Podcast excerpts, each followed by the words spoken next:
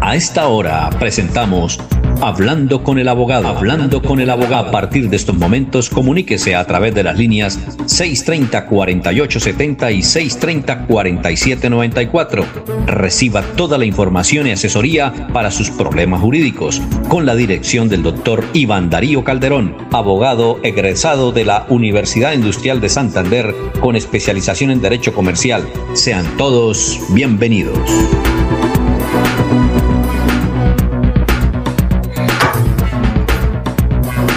Muy bien, eh, ya está el doctor Iván Calderón en la línea para eh, hablar con los oyentes. Los oyentes se pueden marcar a estos teléfonos aquí de Radio Melodía, que son el 630-4794 y 630-4870.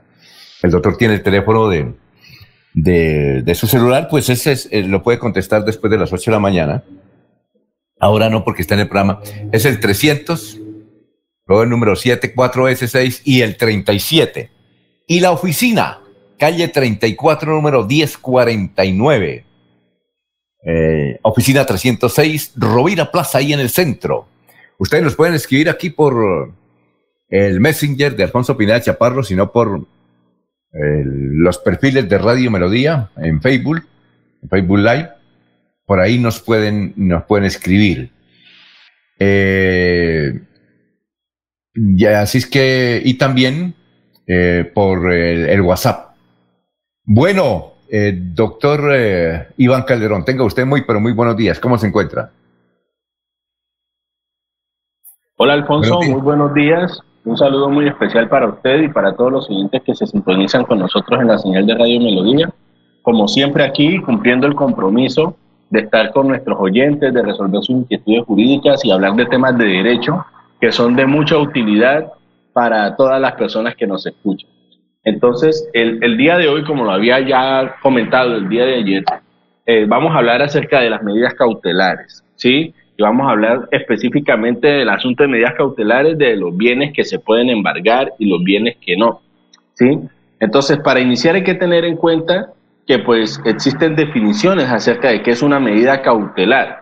¿Por qué hablo de medida cautelar como, como cuestión general? Porque pues las medidas cautelares son varias, ¿sí? Sin embargo, nos vamos a centrar solamente en la medida cautelar de embargo de bienes. No vamos a hablar de las otras medidas cautelares que pueden llegar a haber. Entonces, eh, la Corte Constitucional eh, en muchas de sus, de sus jurisprudencias ha establecido una definición de qué es una medida cautelar, ¿sí? Por ejemplo, la Corte Constitucional define medida cautelar como aquellos instrumentos con los cuales el ordenamiento jurídico protege de manera provisional y mientras dura un proceso la integridad de un derecho que es controvertido en ese mismo proceso. Es algo muy sencillo. Cuando una persona presenta una demanda contra otra por el incumplimiento en el pago de una letra de cambio, por ejemplo, o un título valor, pues mientras el proceso dura, deben practicarse medidas cautelares que garanticen que la sentencia pues va a tener efectos prácticos.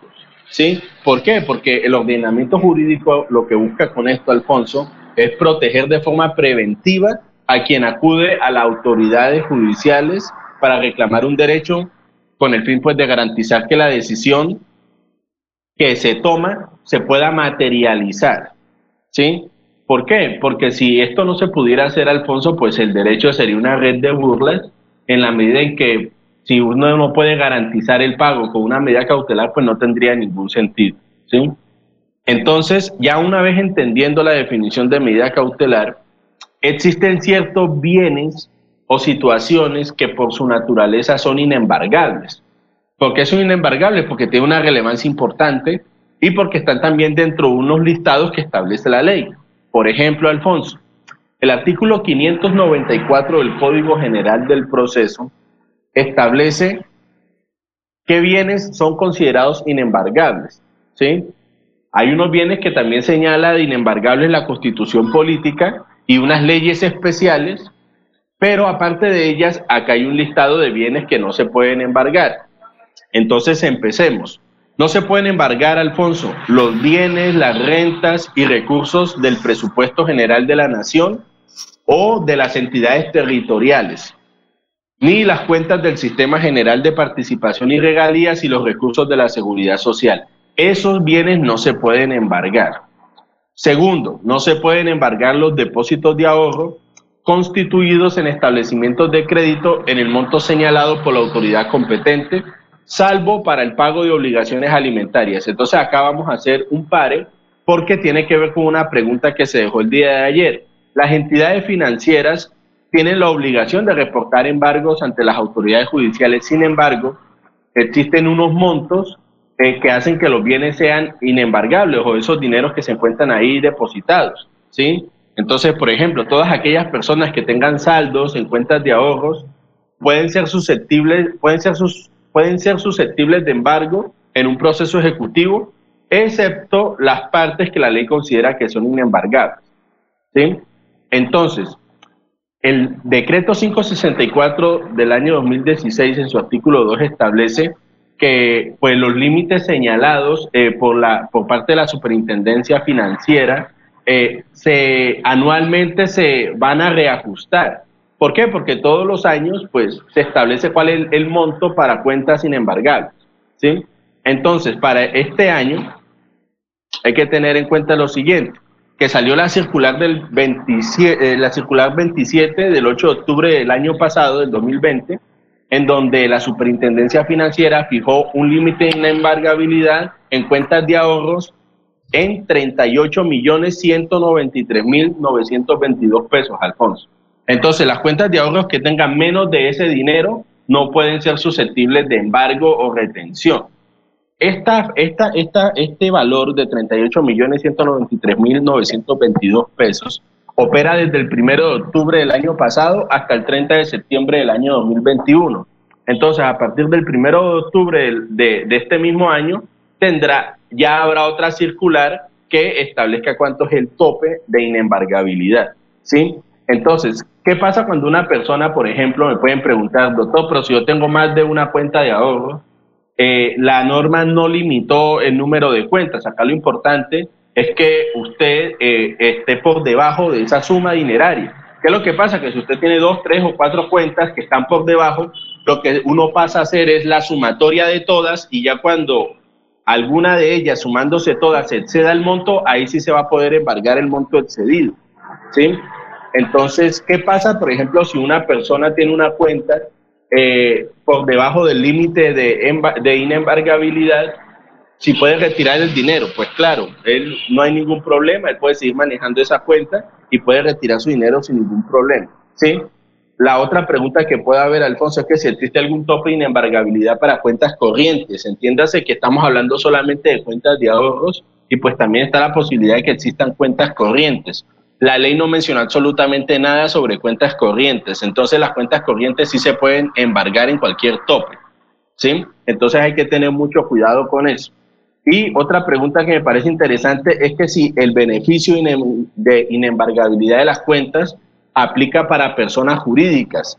La norma también es clara en que este tipo de beneficios, Alfonso, solo se van a extender a personas naturales. Entonces, aquellas personas jurídicas, es decir, empresas que tengan cuentas de ahorros, eh, no se les va a aplicar el beneficio de los topes de, de inembargabilidad. Entonces, solamente es para personas naturales, eh, no se les va a poder embargar la cuenta de ahorro si su monto no supera el valor económico que ya mencionamos. Entonces, eso es para tenerlo en cuenta. Entonces, continuemos con este artículo 594 que es muy útil, ¿sí? Que habla de los bienes de uso público y los destinados al servicio público cuando éste se preste directamente en una entidad descentralizada de cualquier orden o por medio de concesionario de estas, pero es embargable hasta la tercera parte de los ingresos brutos del respectivo servicio. Entonces vamos a explicar este punto finalmente, eh, haciendo una salvedad al punto anterior que no olviden que eh, estas cuentas, cuentas de ahorro son inembargables en estos montos, pero si se trata de una obligación de alimentos, eso no importa si se va a poder embargar, ¿sí? Hacer esa claridad, que para obligaciones alimentarias no opera este, ese beneficio. Bueno, Alfonso, cuando hablamos de bienes de uso público, ya nosotros hemos hablado de que los bienes, las rentas, los recursos de las regalías y el sistema general de participación de las autoridades territoriales no se pueden embargar.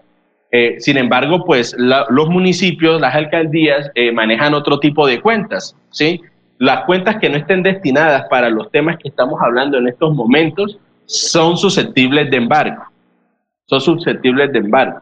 En el caso 3 que estamos hablando, cuando hablamos de bienes de uso público y destinados a un servicio público, hablamos, por ejemplo, eh, hospitales, por ejemplo, pongamos el caso del hospital universitario, eh, ellos tienen unos bienes que son de uso público para el servicio que están prestando. Esos bienes no pueden embargarse, por ejemplo, no se puede embargar una ambulancia, ¿sí? No se puede eh, embargar dineros que tengan que ver directamente para comprar eh, bienes que van a servir para el, el, servicio pues, de las personas. Ese tipo de cosas no se pueden embargar. Sin embargo, por ejemplo, sí se podría embargar el carro que designan, por ejemplo, para que el gerente se, se desplace por la ciudad. Como es un, es un carro que no tiene ningún interés en el servicio que se presta, eventualmente ese vehículo sí podría embargarse. Estoy poniendo un ejemplo. Entonces, en todo caso, Alfonso, eh, cuando se trata de entidades públicas, uno debe saber si son entidades que, eh, que prestan pues directamente un servicio, que pertenecen al sector descentralizado, qué tipo de bienes se trata para uno poder solicitar las respectivas medidas cautelares. Lo otro que hay que tener en cuenta. Tenemos llamada, eh, doctor. Vale. Eh, eh, muy buenos días. Sí, muy buenos, días. Buenos días. Sí, ¿cuál es la inquietud? para hacerle la pregunta al doctor, yo tengo un hermano mío tiene una casa en Girón, una casita. Yo se la compré, pero la dejé a mi nombre para resguardarla, ¿no? Se sabe que las viejas se consiguen una vieja y los, les quitan lo que tienen. Entonces, mi hermano últimamente está quedando muy mal en el impuesto predial por situación. Entonces, yo tengo una, tengo una cuentica en Comultrasan y me informaron que por no, por estar al día, no estar al día en el impuesto predial, puedo, me pueden estar embargando la cuenta. Mi cuenta era pequeña, no tenía arriba de 700 mil pesos, entonces yo la cancelé por miedo. Eh, entonces, pregunta, preguntarle al doctor que cuánto podría en cuenta de ahorro, cuánto, si podría yo volver nuevamente a abrir la cuenta o yo no manejo más de 600 mil pesos ni 700 al mes, porque enseguida me los consignan, me los gasto. Entonces, si era peligroso que me embargaran para volver entonces a abrir nuevamente la cuenta. Bueno, con mucho gusto, señora, y gracias por escucharnos desde el municipio de Girón. Bueno, doctor, ¿qué, qué, cuál es la respuesta para, para ella? Bueno, Alfonso, como lo hemos mencionado, pues el tope para embargo de cuentas de ahorros eh, es de, es de, ya le digo, de 38 millones 193 mil 922 pesos. Si ella manifiesta que maneja menos de esa cantidad, pues yo le recomendaría que abriera la cuenta sin ningún problema, ¿sí? No va a tener ningún tipo de dificultad. Sí, que vaya como ultrasan financiera y reabra la cuenta. Sí, no hay ningún problema. Bueno, entonces, Alfonso, eso era, digamos... Pero una cosa, yo no entiendo por qué ella dice que, que la pueden embargar. El lote es de ella, no creo. ¿Sí? Eh, la casa. Ella manifestó, ella manifestó que ella es la que figura como propietaria porque a pesar de que el que vive ahí es el hermano, ella se reservó la propiedad por temor a que en un futuro, pues, eh, él perdiera la propiedad en un proceso de divorcio o algo así parecido. Sí, entonces ella figura como, como la dueña. Y si él entonces, que ha, si él que ha demorado en impuestos, lo pueden embargar. La pueden embargar a ella. Eh, es a ella, claro, porque ahí atacan es a la persona que figura como, como propietario, ¿sí? Pero ¿Qué es lo que pasa? que a ella lo... Le embargan en la casa. A ella le embargan en la casa. Sí, claro. Y ella Obviamente, puede tener hasta 35 millones puede tener en como ultra niña no hay ningún problema, ¿cierto?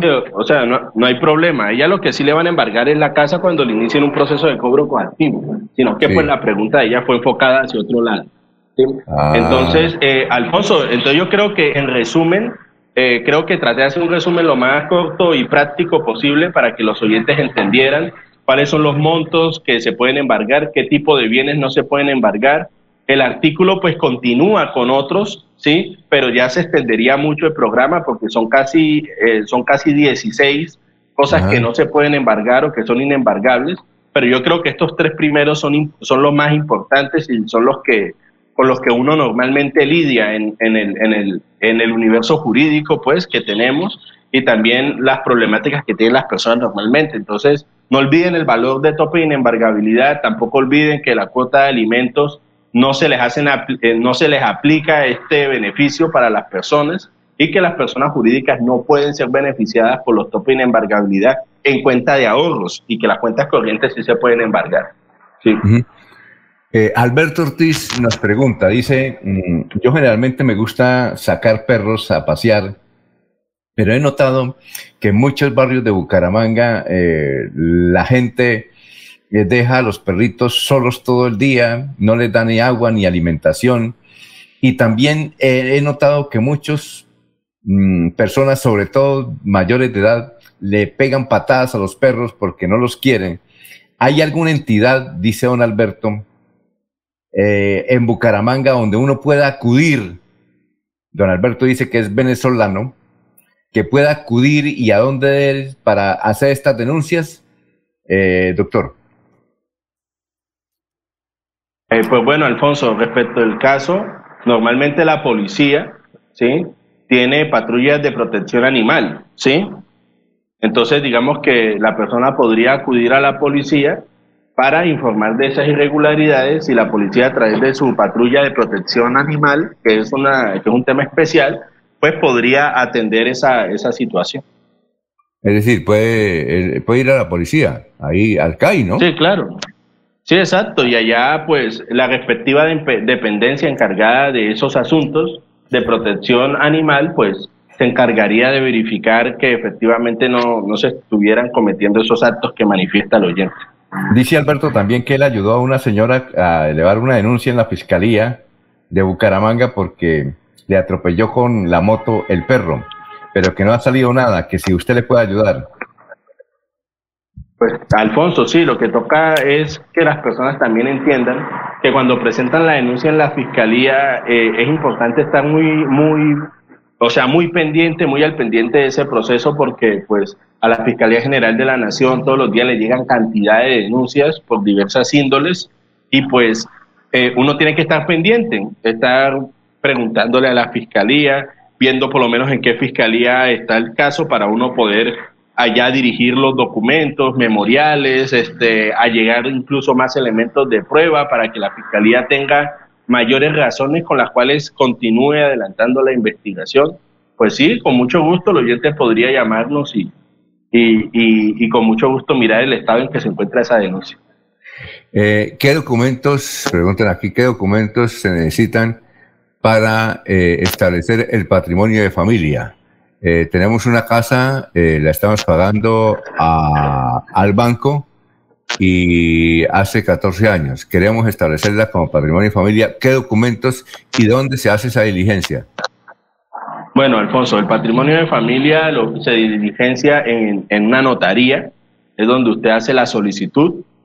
Eh, usted a ese documento debe acompañar pues las escrituras de la compraventa que realizó sobre esa casa eh, debe llegar eh, el pago de los impuestos, debe estar al día con el pago de los impuestos, debe haber un, un, un certificado del avalúo catastral que ostenta el inmueble.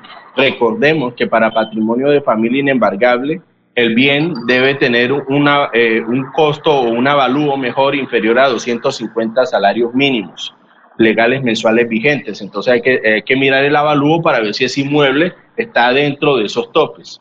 ¿sí? Entonces, con esa solicitud y esos documentos, ¿sí? Lo otro que también hay, que manifestar en la solicitud, porque es un escrito que toca hacer, es si la persona tiene, tiene hijos menores de edad, ¿sí?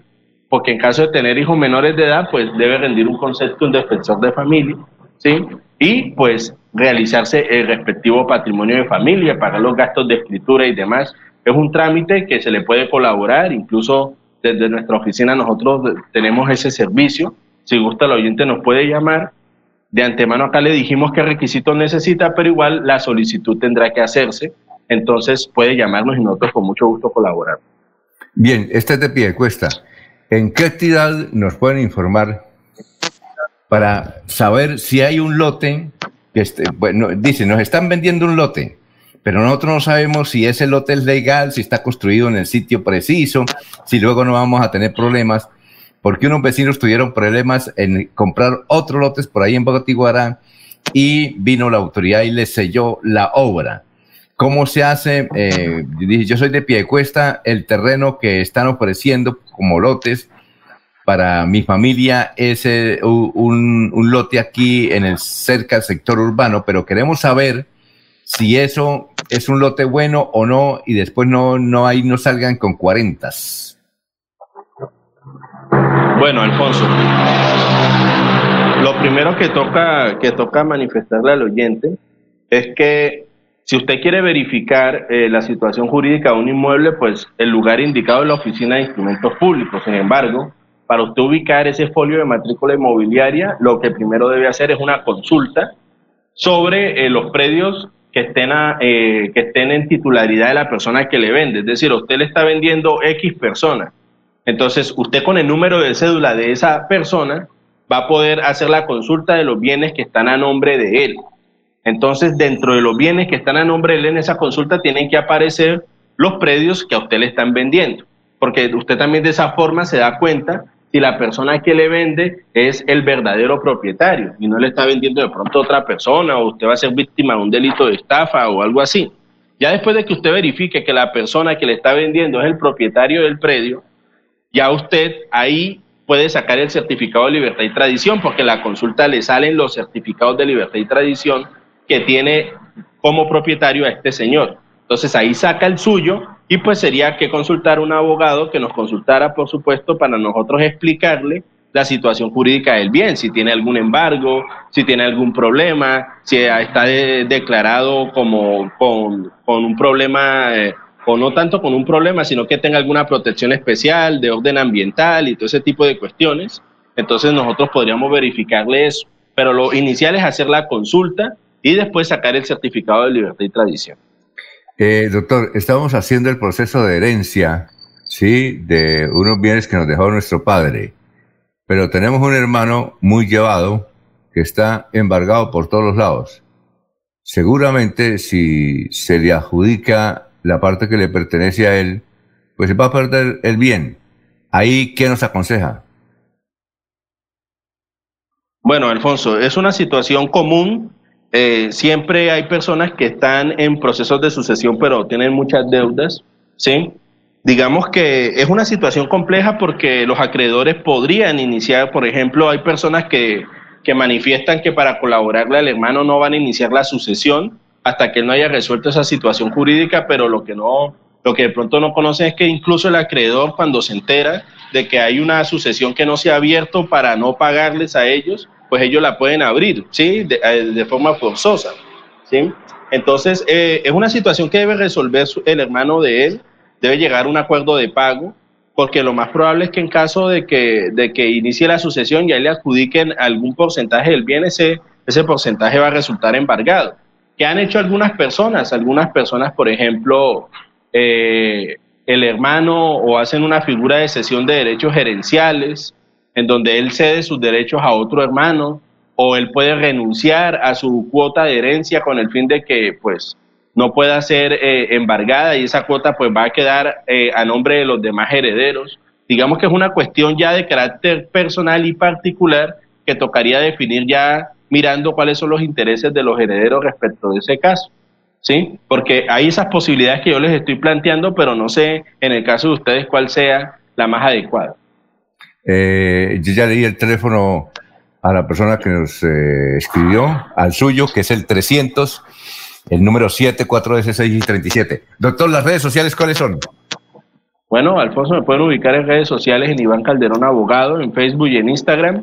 Ahorita después de las 8 el número telefónico que pues usted, Alfonso, ya, me, ya ha mencionado. Y no olviden, el día de mañana vamos a hablar de la libertad de cultos. Sí, vamos a hablar ah, de la libertad de cultos. Sí, que es un tema que, Hay preguntas sobre eso. Sí, sí, entonces eh, mañana muy atentos nuestros oyentes para que nos sintonicen y escuchen el tema. Bueno, muchas gracias. Sigan en sintonía de Radio Melodía, melodíaenlínea.com 1080m. Nos vemos mañana. Los invitamos a una próxima emisión de este su programa Hablando con el abogado. Hablando con el abogado. Comuníquese durante todo el día con el doctor Iván Darío Calderón al celular 300 766 6637 300 766 6637. Agende su cita y reciba la solución a su problema jurídico. Gracias por la sintonía.